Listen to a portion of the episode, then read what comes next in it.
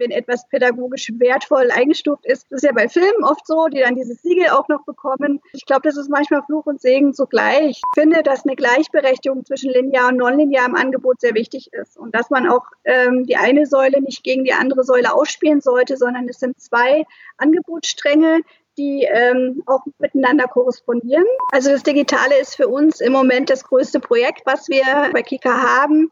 Wir sind TV-Anbieter, aber wir sind auch mehr. Wir sind ein Content-Anbieter und sind mit unseren qualitätsvollen Inhalten einfach auch digital äh, für die Kinder da, da wo sie auch sind.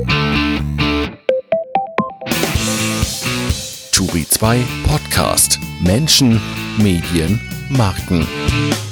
Dr. Astrid Plenk ist Programmgeschäftsführerin des KIKA, dem Kinderprogramm von ARD und ZDF. Sie ist aber auch Medienpädagogin. In unserem Gespräch erzählt sie, wie das Kinderfernsehen sich während des Lockdowns auf die Bedürfnisse der Kinder eingestellt hat. Wir sprechen darüber, dass Binge-Watching im Kinderprogramm nicht wirklich funktioniert. Und zu Beginn geht es um das Prädikat pädagogisch wertvoll und warum Astrid Plenk sich damit schwer tut. Ich bin Markus Tranto, Chefredakteur von Turi 2. Willkommen zum Turi 2 Podcast. Wie pädagogisch wertvoll ist denn das Programm von Kika? Also ich denke, in der Werthaftigkeit, in der Wertvollheit äh, liegt im Prinzip, ähm, dass es eine gut, gute Mischung ist. Also äh, nicht zu überpädagogisieren, ähm, sondern dass man sagen, die Säulen Unterhaltung, Bildung und Information, dass die, äh, sag ich, einen guten Ausgleich haben und dass die sich in unseren Angeboten spiegeln. Das ist, glaube ich, der Schlüssel und das ist wichtig. Wie steuern Sie das aus? Also äh, wir gucken natürlich, dass wir unsere unterschiedlichen Genres, die wir Kindern anbieten, und wir wollen da im Erwachsenenprogramm nicht nachstehen, denn wir haben Animation, wir haben Unterhaltung, wir haben äh, Informationsformate, Wissensformate, fiktionale Serien und auch Spielfilme. Und da gucken wir schon, dass wir letztendlich ähm, diese Bereiche Information, Unterhaltung und, ähm, und Bildung doch so äh, ganz gut aussteuern, dass wir eine gute Mischung haben, in dem, wie viel Animation kommt rein, wie viel äh, Informationsangebote, dass man eigentlich von allem fast identisch äh, ein Angebot stricken kann, sowohl linear wie nonlinear und dass man nicht Überschuss an der einen oder anderen Stelle hat. Blicken Sie als äh, Medienpädagogin vielleicht ein äh, bisschen anders auf so ein Kinderprogramm, als es vielleicht gelernte Journalisten oder äh, BWLer tun? Ich denke, auch hier macht es die Mischung, ne? dass man auf der einen Seite natürlich klar auch Erfolgsfaktoren hat, die sich in Zahlen widerspiegeln, sei es die guten alten Marktanteile oder die neuen Views oder ähm, äh, Klicks. Ne? Das ist ganz klar. Aber äh, wichtig ist, glaube ich, in dem Angang, wenn man ein Kinderprogramm macht, weil man ja selber nicht mehr in der Zielgruppe ist, ja, äh, dass man ganz viel Kontakt mit der Zielgruppe hat und dass wir das sehr ernst nehmen, was die Zielgruppe uns widerspiegelt, an Themen, an äh, Lob, an Kritik äh, und dass man äh, alle Formatideen auch frühzeitig schon äh, mit der Zielgruppe, für die es sein soll, ähm, entsprechend rückspiegelt und ganz viel lernt in dem Formatprozess dann auch. Das ist, glaube ich, ähm, nochmal ein großer Unterschied, ähm, der einfach, weil man eben ja selber nicht mehr im Alter, in der Altersstruktur ist und einen anderen Alltag und auch andere Prioritäten setzt an manchen Stellen, ne, als Erwachsene. Nicht ja. immer, aber doch. Ich hatte mit pädagogisch wertvoll mit dem Stichwort angefangen. Ähm, lässt sich das überhaupt definieren, was pädagogisch wertvoll ist? Also ich persönlich tue mich da ein bisschen schwer mit, ehrlich gesagt, weil es ist so ein großer Begriff, der auf der einen Seite so eine positive äh, Tendenz hat, aber auch sehr belastend leisten kann, wenn etwas pädagogisch wertvoll eingestuft ist. Das ist ja bei Filmen oft so, die dann dieses Siegel auch noch bekommen. Äh, und ich glaube, das ist manchmal Fluch und Segen zugleich. Deswegen tue ich mich in so einer Definition schon relativ schwer, äh, weil es ist ja ähnlich, äh, wenn man über Qualität spricht, auch im Kinderprogramm oder überhaupt was sind die Qualitätskriterien, die man ansetzt? Auch die sind sehr unterschiedlich. Ne? Und ähm, von daher kann man es gar nicht so objektivieren. Und ähm, ich denke, man muss es dann vielleicht so lassen, dass man einfach jedem überlässt, wie er, wie er diesen Begriff vielleicht auch auffüllt. Wie hat äh, der Kika auf die Pandemie, auf Corona reagiert? Ja, auch hier war es uns eben ganz wichtig, äh, dicht bei der Zielgruppe zu sein, weil äh, na, erstmal ist natürlich die Zielgruppe, die wir ansprechen, nicht die Kinder, sondern wir haben Vorschüler, wir haben Grundschüler, wir haben auch die älteren Kinder äh, mit den Preteens oder In-Betweens, äh, wie man sie äh, auch jetzt äh, zunehmend äh, nennt. Und ähm, von da ist es eben doch gar nicht so einfach, sagen, man reagiert ähm, mit einer Aktion und man hat irgendwie alle Zielgruppen, sondern wir haben ganz genau geguckt, äh, wie sozusagen diese Entwicklung äh, auch auf die einzelnen Zielgruppen äh, sich äh, auswirkt. Ne? Und wir hatten ja in der ersten Phase, als dann die Schulen und auch die Kitas geschlossen wurden, dann waren die ersten Wochen ja eher von Unsicherheit gekennzeichnet. Äh, auch äh, geht es weiter mit äh, digitalem Unterricht. Die Schulen mussten sich finden, die Familien mussten sich zu Hause finden. Ähm, da haben wir darauf reagiert und haben gesagt, wir ziehen unsere Wissensangebote noch mal stärker nach vorne, haben die noch mal im Digitalen gebündelt. Wir haben äh, alles unter einen Hashtag mit gemeinsam zu Hause ähm, gebündelt, um einfach auch eine Emotionalität äh, deutlich zu machen, äh, weil äh, wir sagen, wir sind für euch da, wir sind füreinander da in so einer Situation, wo auch keiner genau weiß, wie geht es in den nächsten Wochen weiter. Und ähm, das ist auch sehr gut angenommen worden, dann auch in dem Bereich, dass wir Elternkommunikation gemacht haben und auch gesagt haben, es gibt noch andere tolle öffentlich-rechtliche Angebote mit ARD Alpha zum Beispiel, die ja speziell Schulprogramme auch für die Eltern machen, dass wir auch einen Service geboten haben äh, online. Und äh, das haben wir natürlich dann genau beobachtet, wie in den Wochen später dann sich die Schulen ein bisschen eingeschunkelt hatten. Man hatte wieder einen anderen Tagesablauf. Das Mediennutzungsverhalten hat sich wieder verändert. Ne? Man hat natürlich dann eher am Nachmittag wieder ähm, sich mit unterschiedlichen Ausspielwegen beschäftigt. Und da haben wir dann auch reagiert und gesagt, okay, jetzt sind wir in so einer Phase, jetzt brauchen die Kinder mehr Unterhaltung wieder und Abwechslung von und, und, und das in einer guten Mischung natürlich mit einer täglichen Information, weil Information über auch unangenehme Themen oder Themen, die man noch nicht so richtig greifen kann wie Corona, ist halt ganz wichtig, weil wenn man viel Informationen hat, wenn man sich ein Bild machen kann, ein, breiteres Bild, dann nimmt das oft auch Ängste. Und das war uns ganz wichtig, da Partner zu sein und eben auf der anderen Seite auch genügend ähm, Abwechslung zu bieten. Wir haben unsere fiktionalen äh, Angebote nochmal aufgestockt. Wir ähm, haben mehr Spielfilme eingesetzt, linear, aber auch im, im, im digitalen Kicker-Player-Angebot. Wir haben aber auch versucht, äh, neben dem jetzt guckt mal irgendwas Schönes, äh, auch zu sagen, wir geben euch ähm, gute Anregungen, um euch zu bewegen. Wir haben ja auch Formate mit den Sportmachern zum Beispiel oder Tanzalarm, wo es um Singen und Bewegung geht.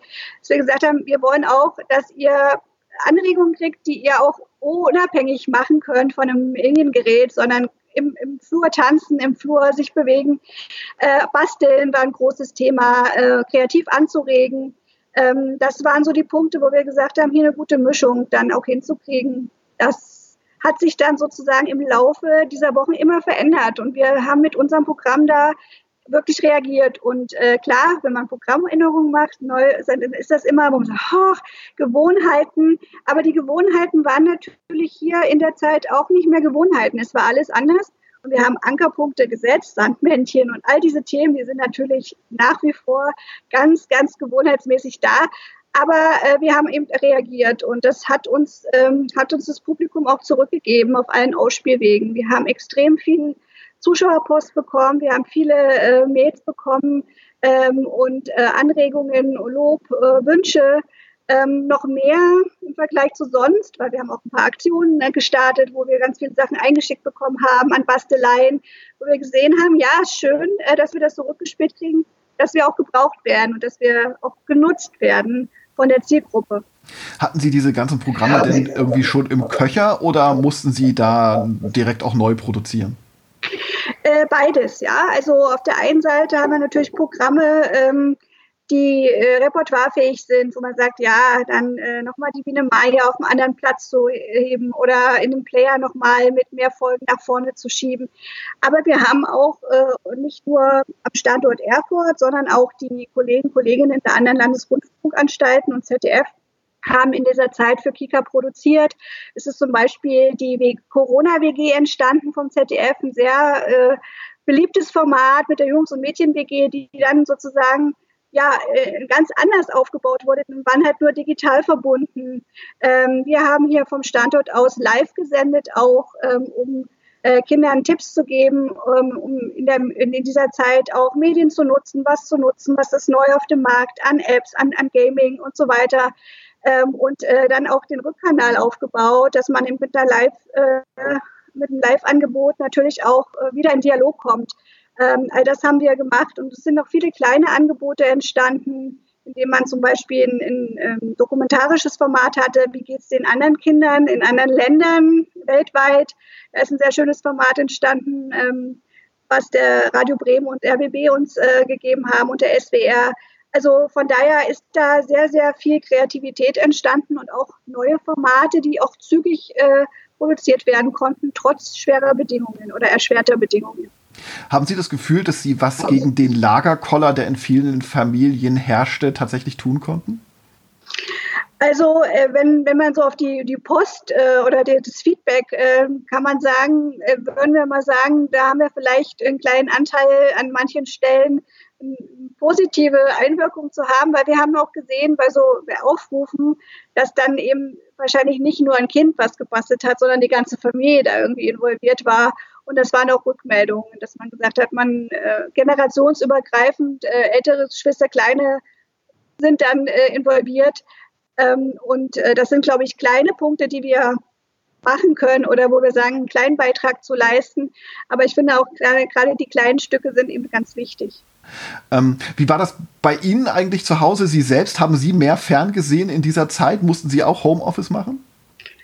Ich habe leider nicht mehr ferngesehen. Ich hätte es total gerne gemacht, weil ich absolut gerne Fernseh schaue und überhaupt. Äh, und auch äh, das Kino fehlt mir sehr, muss ich sagen. Aber wir hatten einfach in der Zeit extrem viel zu tun. Also die, die Arbeitstage waren im Prinzip noch ein bisschen ausgedehnter ähm, im Vergleich äh, zu, zu sonst.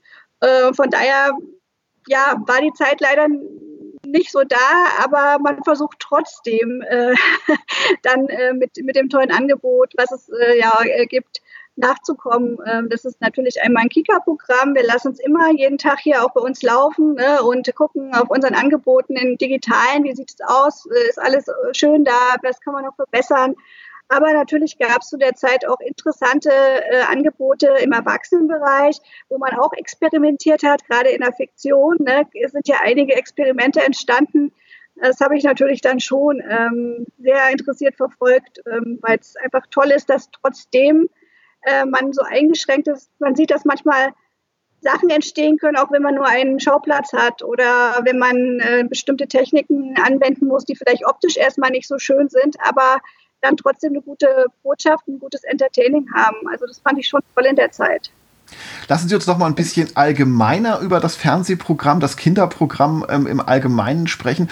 Hat sich das Programm von äh, der Zeit, als ich jugendlich, als ich Kind war, so von Mitte der 80er bis Mitte, Ende der 90er, ähm, also als ich zur Zielgruppe gehörte, hat sich das Programm da verändert?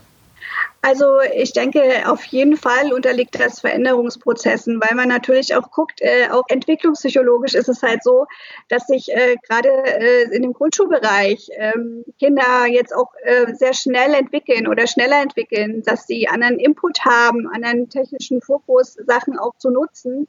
Und das hat natürlich einen Einfluss auf, auf den Alltag, es hat einen Einfluss auf das Erwachsenwerden und es hat einen Einfluss auch ähm, wie man, äh, wie man Geschichten erzählt oder Geschichten erlebt. Und äh, von daher äh, fände ich es fast schlimm, wenn es keine Entwicklung da gewesen wäre, aber die ist da. Was aber positiv ist, was ich finde, was, was man beibehalten hat, äh, auch so, wenn man sich zurückerinnert, so an die eigene Kindheit, was war das Angebot dort, dass äh, man im öffentlich-rechtlichen und wie wir jetzt Kika stehen für ARD und ZDF, eigentlich eben auch alle Genre anbieten. Das heißt, äh, wir hatten früher schon äh, Unterhaltungssendungen für Kinder, was gab Animationen, es gab Filme. Und das finde ich halt so wichtig, dass man das, ähm, dieses wertvolle Gut auch wahrt und sagt, nee, Kinder haben einen Anspruch darauf, nicht nur das eine oder das andere zu kriegen, sondern genau wie auch im Erwachsenenangebot muss das Kinderangebot alles abdecken und Kindern zeigen, welche unterschiedlichen Erzählformen es gibt, welche unterschiedlichen Gestaltungsformen, wie Geschichten erzählt werden können. Ähm, auch ähm, rauszufinden, was ist fiktional, was ist, äh, was hat einen informativen, äh, sage ich mal, dokumentarischen Ansatz. Da steckt ja ganz viel drin und es begleitet äh, äh sozusagen ja dann im Aufwachsen. Ähm, aber natürlich haben sich ähm, Bildsprache verändert. Ist auch, glaube ich, ganz wichtig, weil heutzutage Kinder können fotografieren. Sie haben eine anderen, ähm, andere Visualität schon alleine dadurch, dass man so viel am eigenen Gerät auch machen kann. Und da, da liegt der Standard eben auch sehr hoch. Und im Filmischen muss man eben sagen, so Filme wie Harry Potter, die haben äh, einfach mal auch eine kleine Revolution sozusagen mitgebracht, weil es eine Qualität war, weil es eine Form war von Hybrid, die einen Standard gesetzt hat, äh, wo man dann auch ähm, nicht mehr so dran vorbeikommt und einfach auch qualitativ optisch so erzählen muss. Storytelling ist nochmal was anderes, weil nur eine gute Optik ist ja eben nicht alles, sondern es muss in den Geschichten stimmen, es muss in den Figuren stimmen, was man erzählt, fiktional wie non-fiktional. Ähm, aber da äh, ist, glaube ich, schon einiges passiert, weil man sich auch mehr traut äh, zu erzählen. Nicht nur von vorne nach hinten, sondern auch mal von hinten nach vorne oder man fängt in der Mitte an. Also ähm, da ist man einfach auch experimentierfreudiger geworden. Und das finde ich fürs Kinderprogramm auch wichtig, auch Genre zu mischen. Ähm, da ist man auch immer fast ein bisschen früher dran wie im Erwachsenenprogramm. Ja. Harry Potter ist ein total gutes Stichwort, finde ich. Äh, das, das ist durchaus auch erwachsenenfähig. Muss das Fernsehen heute, das Kinderfernsehen heute erwachsen, erwachsenenfähiger sein als früher? Also ich würde mal sagen, wir haben unsere Zielgruppe und sie muss äh, zielgruppenspezifisch sein, dass sie sehr stark für die Vorschule, dass sie für die älteren Kinder, dass man da die Trennung hat, weil das mögen die Kinder auch nicht. Wenn man sagt, das ist Babyprogramm und ich bin aber nicht mehr Vorschüler, sondern ich bin schon in der zweiten Klasse, das ist ein Riesenunterschied. Und das muss sich auch im Programm spiegeln, in dem Angebot, was man macht, äh, dass man die Kinder immer in den Zielgruppen, wo sie gerade sind, in den Altersgruppen ähm, sehr ernst nimmt. Und ich glaube aber, je deutlicher man spezifisch für die Zielgruppe erzählt, für Kinder in den einzelnen Unterzielgruppen oder für Kinder jetzt überhaupt, je mehr finden auch Erwachsene ähm, an dem Programm gefallen, weil es halt so eine deutliche Ansprache hat, weil es auch ähm, Informationen darüber gibt, wo Kinder heute stehen und was sie interessiert ähm, und äh, gleichzeitig auch immer so einen Erinnerungseffekt mitbringt denke, ähm, man ist nicht äh, gut beraten, wenn man irgendwie versucht, irgendwie alle und jeden äh, mit einem Programm, es gibt sicherlich Programme, die diese Kompatibilität hat und äh, sozusagen auch ausschlägt in die Richtungen. Äh, wir hatten ja zum Beispiel jetzt am letzten Wochenende ähm, kleine Pumuckl-Strecke zum 100. Geburtstag von Alice Kaut.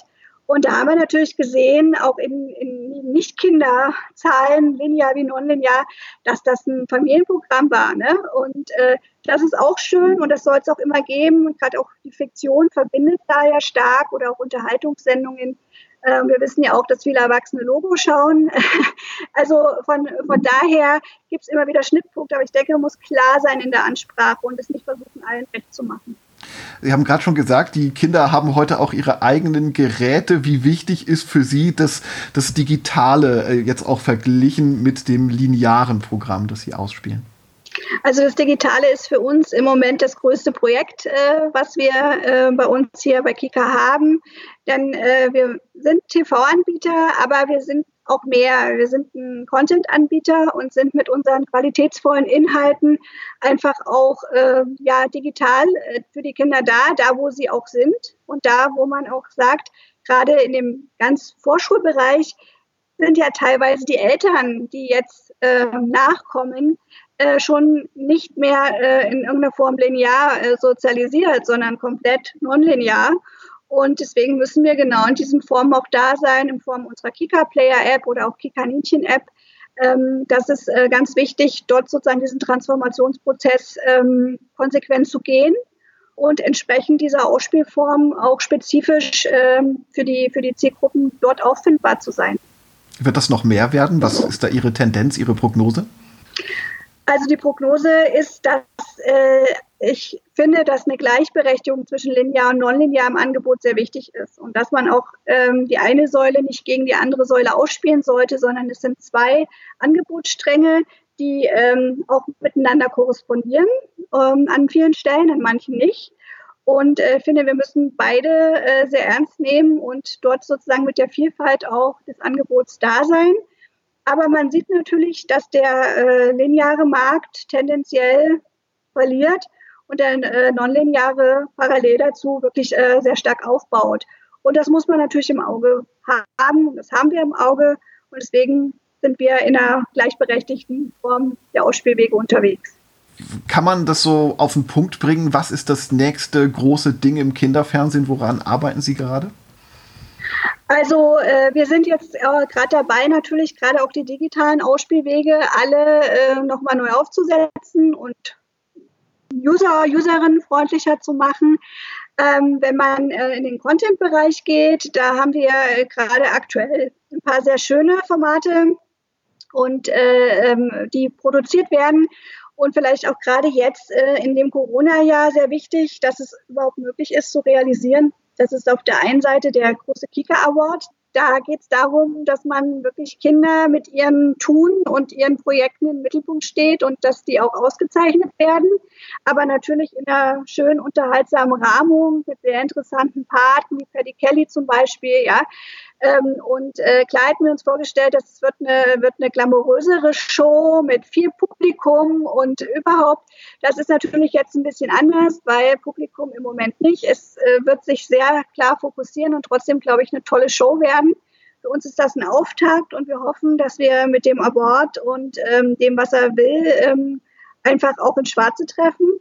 Gleichzeitig ist dann ähm, äh, Ende des Monats der Junior Eurovision Song Contest, ähm, der für uns auch eine Premiere ist, äh, wo wir sagen, der Kicker hat so eine Kompetenz aufgebaut in dem Bereich äh, Singen, äh, Musik, auch mit deinem Song vom ZDF, wo es eben ein bisschen mehr ist, als irgendwie nur zu performen, sondern auch dahinter zu gucken, wie funktioniert so ein, so ein Weg äh, vom, vom Song bis äh, zur Performance. Und ähm, denke auch, äh, in der jetzigen Zeit ist das Zusammenhalt äh, durch Corona auch auf europäischer Ebene extrem wichtig. Und das können wir mit, dem, mit der Teilnahme jetzt, äh, dass Deutschland dabei ist, einfach auch nochmal ein Stück weit zelebrieren, dass man sagt, bei all den Nöten und den Sorgen und den Überlegungen, die man jetzt gerade auch in diesem Jahr hat, ist es trotzdem schön zusammenzukommen und äh, vielleicht auch mal abzuschalten und äh, einfach äh, schöne Momente miteinander zu haben. Ähm, und äh, das sind jetzt zwei große Highlights, die unmittelbar bevorstehen. Ähm, und äh, da freuen wir uns und drücken natürlich die Daumen, dass alles auch funktioniert. Das sind zwei große Live-Sendungen und da schwitzt man dann schon ein bisschen. Das kann ich mir sehr gut vorstellen. ähm, bei äh, Kindern, aber durchaus auch bei Erwachsenen ist ja das Thema Bildschirmzeit immer äh, ein ganz großes äh, Ding. Ähm, früher, ich erinnere mich noch, beim äh, Löwenzahn, da hat Peter Lustig am Ende einer Sendung immer gesagt, äh, abschalten. Wer sagt das heute? Ähm, es ist so, dass wir zum Beispiel in den digitalen Angeboten bei unserem Kika-Player als auch bei den äh, Angeboten für die Vorschulkinder mit Kika-Minchen einen Webwecker äh, integriert haben, den man äh, einstellen kann, ähm, um sozusagen hier auch die Medienzeit ein bisschen ähm, ja, individuell ähm, anzupassen. Das heißt, äh, Binge-Watching in der Vorschule ist dann noch nicht so angesagt. Ja, also Binge-Watching ist eh im Kindersegment äh, nicht, nicht ganz so ähm, ähm, populär, wie es im Erwachsenenbereich ist. Mit zunehmendem Alter, klar, also wenn man in die oberste Zielgruppe kommt, hat das schon mehr Relevanz. Aber sag mal, Kindersegment ist es eher so, man schaut dann eine Folge äh, zwei, dreimal gerne immer in die nächste Folge geht. Äh, und äh, das, das, das ist eben auch spannend in der Nutzung. Also das Binge-Watching ist auch im digitalen natürlich möglich, weil wir versuchen auch, das breite Angebot zu haben, dass man jederzeit auch sagen kann, ich kann weiter gucken. Ähm, aber es ist erst im zunehmenden Alter wirklich äh, relevant. Und ich finde es auch spannend, wie die Entwicklung im Erwachsenenbereich ist, dass man äh, eben teilweise auch die Beobachtung jetzt hat, es wird nicht immer nur alles draufgeknallt und man kann gucken und dann ist man durch, sondern es ist schon auch ein bisschen lineare Planung teilweise dahinter, zu sagen, wir gehen da ein bisschen homöopathischer mit um. Es gibt die Folge diese Woche und die Folge nächste Woche und dann haut man mal wieder mehr rein. Ähm, weil man natürlich auch so ein Erlebnis hat. Ich finde es beim Gucken schön, wenn man alles irgendwie machen kann. Aber wenn man sich wieder darauf freut und sagt, hey, wie geht's jetzt weiter und auch sozusagen da auch eine andere Interaktion wieder hat, hier im, im, im äh, Kollegen, Kolleginnenkreis, und man sagt, oh, ich ja, könnte und wie könnte das weitergehen? Und ähm, das hat natürlich nochmal ein anderes Seherlebnis. Aber auch Pitchwatching ist ein Seherlebnis, wenn man sagen kann, ich bin mein eigener King, meine eigene Queen und entscheide über alles. Ähm, aber manchmal ist es eben wie mit allem die Mischung, die es mhm. ausmacht. Frau Dr. Plenk, äh, vielen Dank für Ihre Zeit und jetzt machen wir es tatsächlich wie Peter lustig und schalten ab. Äh, machen Sie es gut. Tschüss, vielen Dank. Vielen Dank, Herr Tranto. Ich schalte auch ab. Turi 2 Podcast abonnieren Sie uns unter turi2.de slash podcast sowie bei Spotify, iTunes, Deezer und Audio Now.